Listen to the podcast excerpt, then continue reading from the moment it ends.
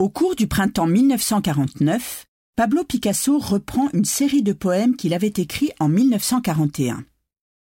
Ces textes avaient fait l'objet d'une édition typographique sous le titre Fragments dans le numéro 2 de L'Éternelle Revue en 1945. Ce retour à la poésie vise alors à réactiver les qualités du manuscrit tout en passant par la technique lithographique. Poème et lithographie réunit ainsi 14 planches segmentées en quatre où des poèmes se mêlent à toute une variété d'images. Portraits, nature morte, paysages, figures symboliques. Lithographie au sein de l'atelier de Fernand Mourlot, ce recueil est édité par la galerie Louise Léry en 1954.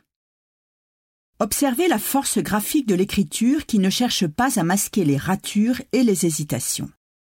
La graphie singulière de Picasso participe de la puissance du texte qui n'apparaît pas désincarné sur la page, mais au contraire indissociable du corps de l'auteur, de sa main qui trace les lettres, de sa voix que l'on peut imaginer scander ces mots.